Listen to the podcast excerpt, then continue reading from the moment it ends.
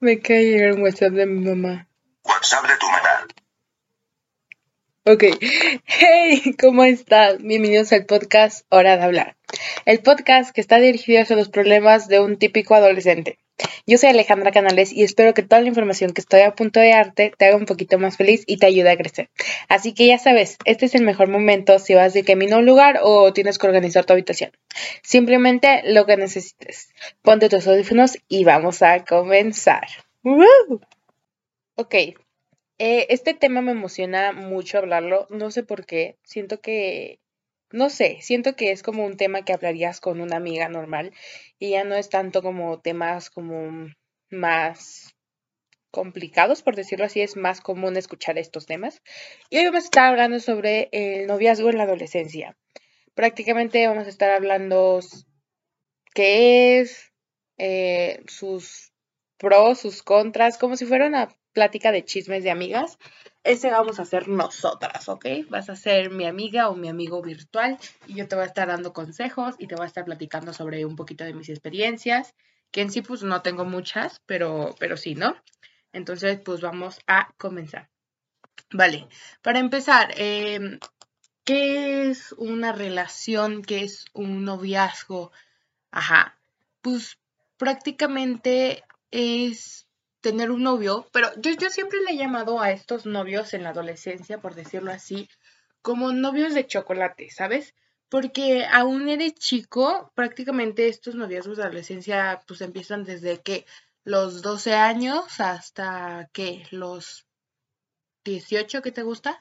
Entonces, eh, yo siempre les he llamado a estos novios, pues novios de chocolate. Se preguntarán, pero ¿por qué? Porque pues son novios que la verdad es que seamos sinceros, los novios en la adolescencia no duran mucho. o sea, aunque no lo creas, es muy típico que las relaciones sean muy cortas, porque pues la adolescencia es una etapa en donde buscas pues inconscientemente experiencias diferentes y pruebas muchas cosas. Y en plena adolescencia, sobre todo en los chicos, prácticamente se basan principalmente en la atracción física. ¿A qué me refiero? O sea, cuando tú eres adolescente, pues realmente no estás pensando como así como, ay, quiero tener un novio, una novia y, güey, me voy a casar con ella. O sea, sí a decir esas cosas, pero no, no es que se vaya a hacer realidad. Y las relaciones son muy cortas porque pues en la adolescencia te enfocas más en tener amigos, salir con tus amigos, divertirte y no tanto en una relación amorosa es una etapa que, pues sí, tienes que buscar muchas experiencias diferentes y probar demasiadas cosas y pues una de ellas es la atracción física hacia hombres, mujeres, no importa, anyway, ¿no? Entonces, pues sí, ¿no? Eh, esta es, pues, sí, una etapa que todos, absolutamente todos van a pasar. Y la verdad es que yo no le creo porque no sé ustedes, pero yo sí les he llegado a preguntar a mi mamá de que, ah, oye, mami, a mi edad llegaste a tener novio y así. Y pues ya saben, siempre te dicen como no y así no, pero la verdad yo no les creo, yo no les creo que, que no hayan tenido un novio a mi edad, porque es muy común, es muy común que ahorita en esta etapa pues te atraigan los chicos o las chicas y quieras empezar una relación, a lo mejor por moda o porque simplemente sí te gusta el, el, la chica o el chico. Y bueno, aquí va mi, mi opinión. Eh, yo sí he tenido novios, sí, este, pero la verdad no considero que sea como algo principal, algo muy principal que quiera tener.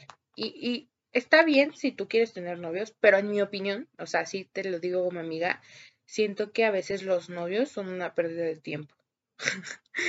Exes que están viendo esto, no digo que fue una pérdida de tiempo, pero ahorita que me escuchen, ¿no?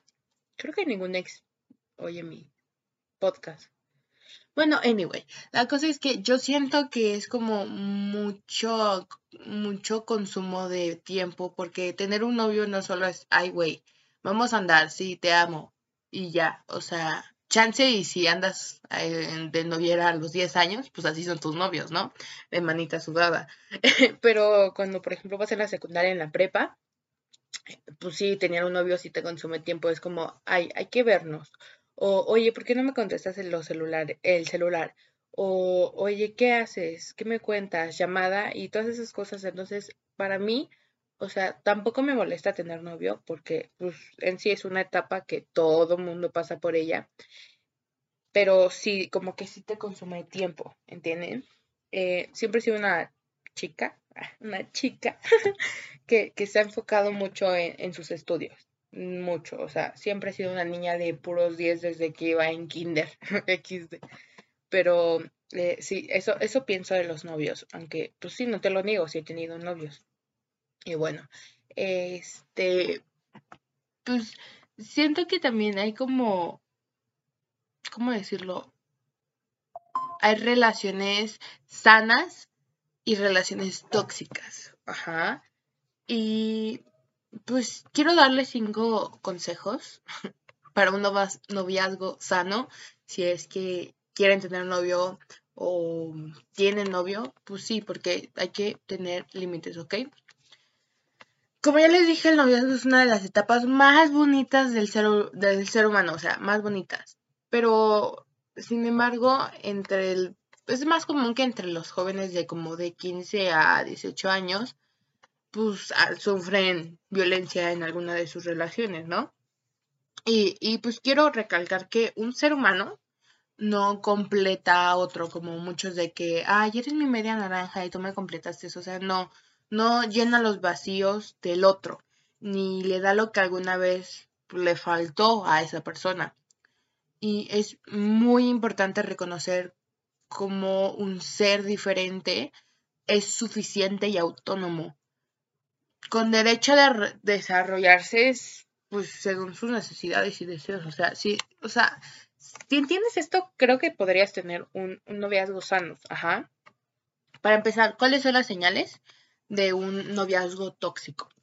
En la adolescencia comenzamos a tener relaciones de noviazgo la inexperiencia, porque pues somos chiquitos, ¿sabes? Y no es de que tus papás te aconsejen como a mi este, hija, hace esto, lo otro, menos de que tengas ahora sí que un papá super millennial y que te, pues entienda lo que es esto y que no, no sea como, ay, no puedes tener novio porque estás muy chiquita o no, esto, lo otro. Yo siempre he dicho que es mejor que los papás te apoyen a, bueno, o sea, siempre he tenido como este lema que es como, es más fácil pedir perdón que pedir permiso. Y, sé que está mal, pero hay papás que simplemente pues no lo aceptan, no lo aceptan en todos los aspectos y pues es mucho más fácil decir como, ay, perdón, ya la regué, a estar pidiendo permiso, porque hay papás que no lo aceptan. Gracias a Dios mi mamá, sí es como de esas mamás como un poquito que todavía no, no tienen como al 100% la idea de que esto está bien, porque en sí es una etapa, pero no es de esas mamadas de que, ay, no, simplemente porque no, no, no lo vas a hacer porque no. O sea, no, no lo es. Pero, o sea, la inexperiencia puede dar a pie a conductas como celos, reclamos, control de pareja, eh, muchas formas de violencia, demasiadas. Y es muy importante saber las conductas de violencia y, y, eh, identificarlas. Y no puedes justificarlas. Porque yo, yo la verdad, o sea, Amiga, si tú justificas las conductas de violencia, no, porque cada vez van a ser, van a ir aumentando y aunque la inexperiencia o falta de conocimiento pueden ser la razón de esas conductas, eso no justifica que la lleve a cabo tu novia o tu novia, ¿ok? Y pues sí, si has vivido alguna de ellas o reconoces eh, cometiendo algunas de esas faltas, pues es importante que pidas ayuda y te acerques con alguien de tu confianza. O sea, sé que muchas veces la familia como que no acepta mucho lo de, ay, vas a tener novio a esta edad y que siempre tienes que estarlo ocultando. Pero neta, o sea, es mucho mejor que lo platiques. Ponle que no lo platicas con, con tu, como tu mamá, tu papá, pero a lo mejor le tienes más confianza a una tía, a una abuela, a, a lo que sea, pero es muy importante que lo platiques. Por ejemplo, yo tengo una tía que es la más joven, es mi tía más joven que tengo y es psicóloga. Entonces, pues no me da miedo eh, como acercarme a ella y decirle, oye, me pasó esto, oye, necesito un consejo, oye, esto, lo otro, porque es una tía que es más joven, como les estoy diciendo, que pues sí, aunque sea, conoce un poquito más y, y te entiende más como adolescente y aparte psicóloga, entonces, pues sí, ¿no? Entonces, pues sí, Em, acércate con alguien, o sea, neta, acércate. Ahora sí, te voy a dar tus cinco consejos para un noviazgo adolescente sano, ¿ok? Número uno, ten en mente que tu novio o novia no te pertenece, ¿ok? Por ejemplo, eh, siempre va a haber muchos comentarios así como, si te tienes celos es porque te quiere. Soy celosa o celoso porque te amo. Preocúpate cuando te deje de tener celos porque quiere decir que ya no estoy enamorado o enamorada de ti. O sea, neta, ¿te parecen familiares estas frases? Pues sí, porque es cuando la violencia está presente. En la adolescencia todo aquello que experimentas es nuevo, súper nuevo, como los celos. Esto es una respuesta emocional que cuando crees que estás perdiendo a tu ser amado, que consideras propio, entonces te sospechas, te inquietas, atemorizas, angustias y en general te sientes infeliz. O sea, toda parte de la idea errónea de creer que tu novio o novia te pertenece, o sea, eso no es verdad, amiga, no. Eh, siempre he escuchado esta, esta frase y la verdad es que una vez la escuché, estaba viendo un TikTok de, de una chava que se llama Sacil Jiménez y que anda con, pues, con su novio, ¿no? Y una chava le mandó un mensaje a su Instagram y le dijo, oye, este, mi novio hizo esto, lo otro, y dijo una frase muy importante, la verdad, diciendo que todas las mujeres y todos los hombres deberían eh, tener presente, y es, es mi novio, no mi dueño. Grábense esa, esa frase, es tu novio, no tu dueño. O sea, ni siquiera tu mamá te controla tanto para que permitas que, que tu novio lo haga. Si encuentro el TikTok, eh, se los voy a poner para que lo escuchen, para que lo vean, depende de dónde están viendo esto, ¿ok? Estoy siendo demasiado tóxica con mi pareja al decirle esto. Vi el video de esta chica que se llama Eugene y me parece una muy buena oportunidad para hablar de este tema y abrirle los ojos a muchas otras niñas. Aquí les doy el contexto. Ella está frustrada porque su novio no quiere que suba una foto donde se le ve la nalguilla, pero el vato sí anda dándole like a las cosas de otras morras que enseñan más. Y su pregunta básicamente es, ¿estoy mal yo por reclamarle eso a él? Número 1. No, mi amor, no estás mal por sentirte frustrado por algo que está haciendo tu novio. Lo que está mal es que le permitas que lo haga. Y no me refiero a que le dé like a otras morras, sino que te prohíba subir algo sobre tu cuerpo. Hermana, estás preciosa, estás hermosa. Sube lo que se te dé la regalada gana. Aquí todas te vamos a apoyar y te vamos a chulear.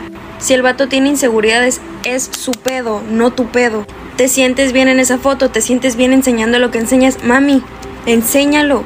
Es tu novio, no tu dueño. Es tu novio, no tu papá o tu mamá para que te prohíban subir cosas. Son tus redes sociales. El vato quería tener una novia guapa, que se aguante. El vato tiene inseguridades, que la resuelva y que no te joda. Estás muy guapa, ¿qué necesidad tienes tú de estar aguantando un pelele que no tiene amor propio ni seguridad? Si tuviera seguridad te diría, no mames neta, amor, súbela porque te ves exquisita y quiero que todos mis amigos vean lo que me estoy comiendo. Eso haría un vato con seguridad.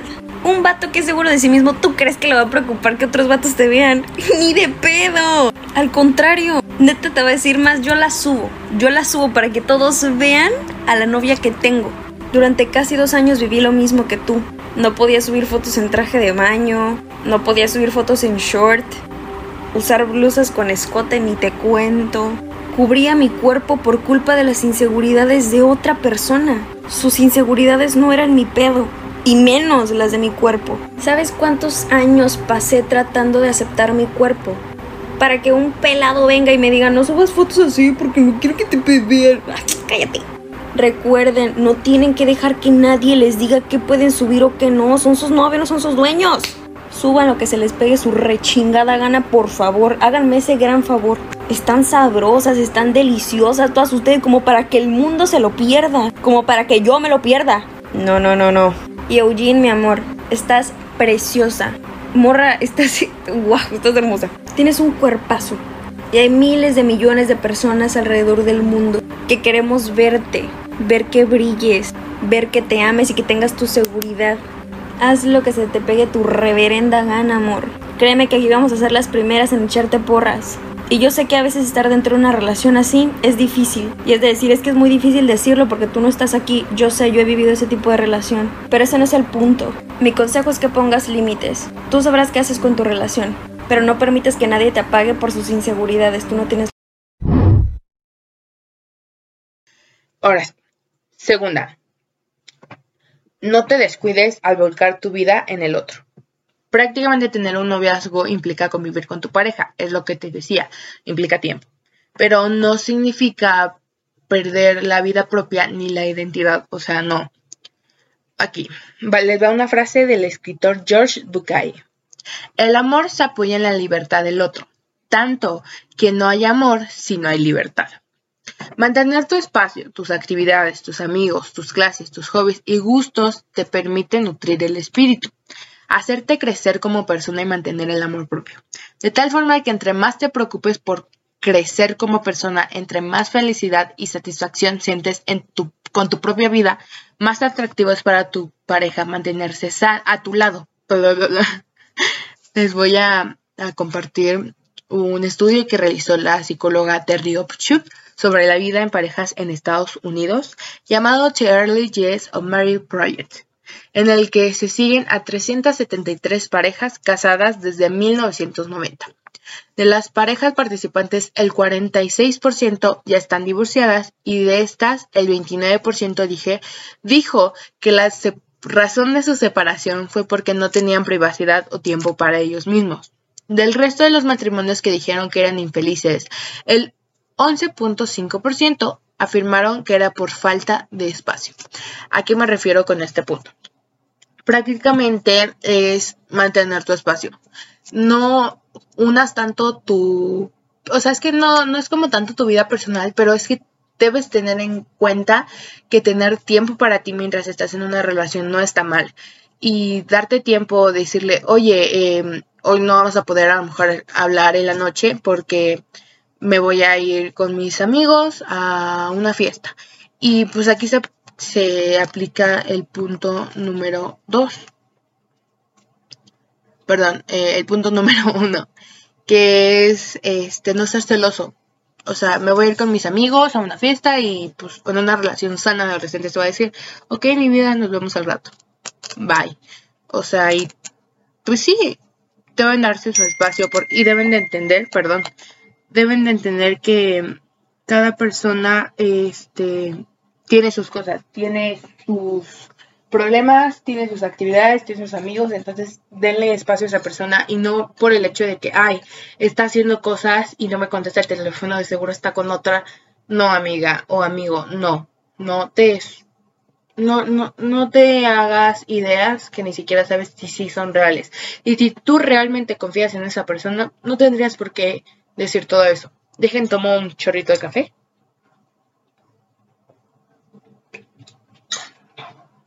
Es que es temprano y sin café. no, ya le. Va. Punto número 3. Olvídate del futuro y disfruta el presente. A veces estamos tan preocupados por el futuro que olvidamos vivir el presente. Un presente que sí tenemos y que podemos disfrutar ahora. Ser adolescente siento que es, es muy importante y siento que si tú realmente no vives tu adolescencia, saliendo con tus amigos, este, enfocándote realmente en el presente, siento que la vas a perder, pero muy gacho. Vas a estar en ocho años y vas a decir, rayos, ¿por qué en mi adolescencia no salí más? No exploré nuevas cosas, o sea, no lo sé. O sea, la verdad, no lo sé.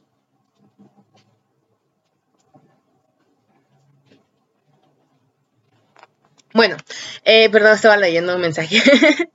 Entonces, em, pues sí, tienes que preocupar, porque siento que preocuparse por el futuro solo causa ansiedad, porque nadie sabe lo que pasará, o sea, si será bueno o malo, si dudará mucho o poco, si nos van a engañar o no.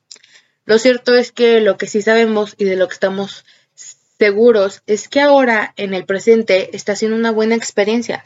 Pensar obsesivamente en el futuro puede arruinar el presente. Entonces ténganlo en cuenta. Punto número cuatro. Vive tu sexualidad sin prisas. Siento que esto es algo muy importante. Vive la vida a tu ritmo. A cada uno le llega el momento diferente y, y está bien. Lo adecuado es experimentar cuando se esté completamente convencido, escúcheme, completamente convencido o convencida de lo que será. ¿Para qué quieres hacer algo si tal vez después te sentirás culpable o incómodo? Crecer es respetar tus ideales, tus opiniones y tus momentos. Puedes tener o no relaciones y tu pareja debe aceptar tu decisión y no presionarte. Y antes de, si es que ya estás completamente seguro o segura, realmente infórmate sobre la sexualidad y, si es así, trata de cuidarte, ¿ok? Y, y, si tu pareja te presiona por tener relaciones sexuales y tú aún no quieres, amiga, no es ahí, o amigo, no es ahí. Nadie puede obligarte a hacer algo que no quieres y mucho menos presionarte y, decirte siempre como, si no lo haces es porque no me amas. No, ya te lo dije, es tu novio o novia, no tu dueño o dueña, ¿ok? Punto número 5 y último. La comunicación es la clave de una buena relación. Ya saben que, esta frase, bueno, esta parte de la comunicación es muy importante y siempre las mencionan en las relaciones, pero es porque es real. Recuerda que no basta con decir una cosa correcta en el lugar correcto. Es mejor todavía pensar en no decir algo incorrecto en un momento tentador. Benjamin Franklin. La comunicación en pareja supone hablar, preguntar, responder, escuchar, discutir, asentir, negociar. Supone compartir la vida cotidiana, expresar y conocer los pensamientos, reflexiones e interpretaciones sobre cualquier cuestión que pueda plantearse, ¿ok? Cuando exista un tema que discutir, no escuche solamente para responder y ganar la pelea, ¿ok? Escucha para entender el sentimiento del otro, comprender la situación y tratar de conciliar. Esta práctica cambia totalmente el sentido de las discusiones. En el Colegio Indoamericano somos especialistas en la educación de los adolescentes entre 15 y 18 años, pero sobre todo entendemos la cantidad de cosas nuevas que estamos experimentando en esta etapa. Por ello, no solo nos preocupamos por tu educación académica, sino que estamos preparados para apoyarte en tu crecimiento como persona. Apoyamos a los alumnos en su desarrollo socioemocional. Brindamos herramientas para favorecer el, aprendizaje autónomo, detonamos los procesos reflectivos que favorecen el autoconocimiento y establecer canales de comunicación eficaz. Ok, ¿por qué les leí esto poco? Prácticamente eh, este colegio que les acabo de mencionar en el colegio indoamericano Em, pues les dan este apoyo, este desarrollo socioemocional a sus alumnos. Ajá. Y porque se los leí otra vez, lo digo. Em, porque, ¿cómo se llama? Esto es lo que debían hacer sus padres. Sus padres, en vez de decirles no lo hagas, está mal, porque hace 28 mil años estaba mal, lo que deberían de hacer es darles el desarrollo socioemocional que necesitan, brindarles las herramientas para favorecer el aprendizaje autónomo y sobre todo detonar los procesos reflexivos, ajá. Prácticamente todo este proceso es un proceso de autoconocimiento a lo que sientes, a lo que quieres, a lo que te gusta, a lo que no. Y es muy, pero muy importante establecer los canales de comunicación con tus papás. Sé que al principio a lo mejor no lo van a entender, pero créanme, o sea, no está mal tener un novio o novia, no está mal querer salir con tus amigos, no está mal porque es un desarrollo socioemocional, ¿sabes? Y es mucho mejor salir a quedarte en casa, en las pantallas, o aislarte, o volverte, eh, o volverte con una enfermedad a lo mejor de déficit de atención, ansiedad, bulimia, anorexia, todas esas cosas. Entonces, es mejor que tus papás te brinden este apoyo y te apoyen en tu desarrollo a que simplemente te quieran poner en una burbujita y que esa burbujita termine haciendo daño, ¿ok? Y, pues sí, esos son los cinco consejos que les quiero dar. Esos son algunas cosas de las relaciones en la adolescencia. Y, ya les dije amigos o amigas, eh, no está mal tener novio, no está mal querer salir. Entonces, simplemente platícalo con sus papás.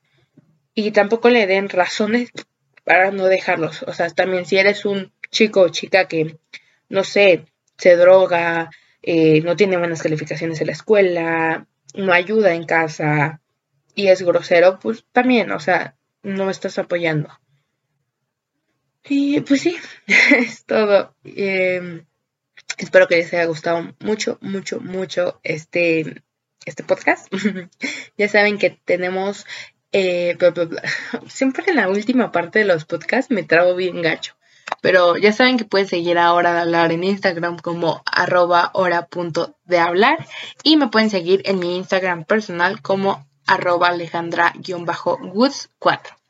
Eh, ya saben que los quiero mucho y que no está mal tener novio. Y, y sí, ya saben, eh, ya conocen que es bueno, que es malo, que es sano, que es tóxico.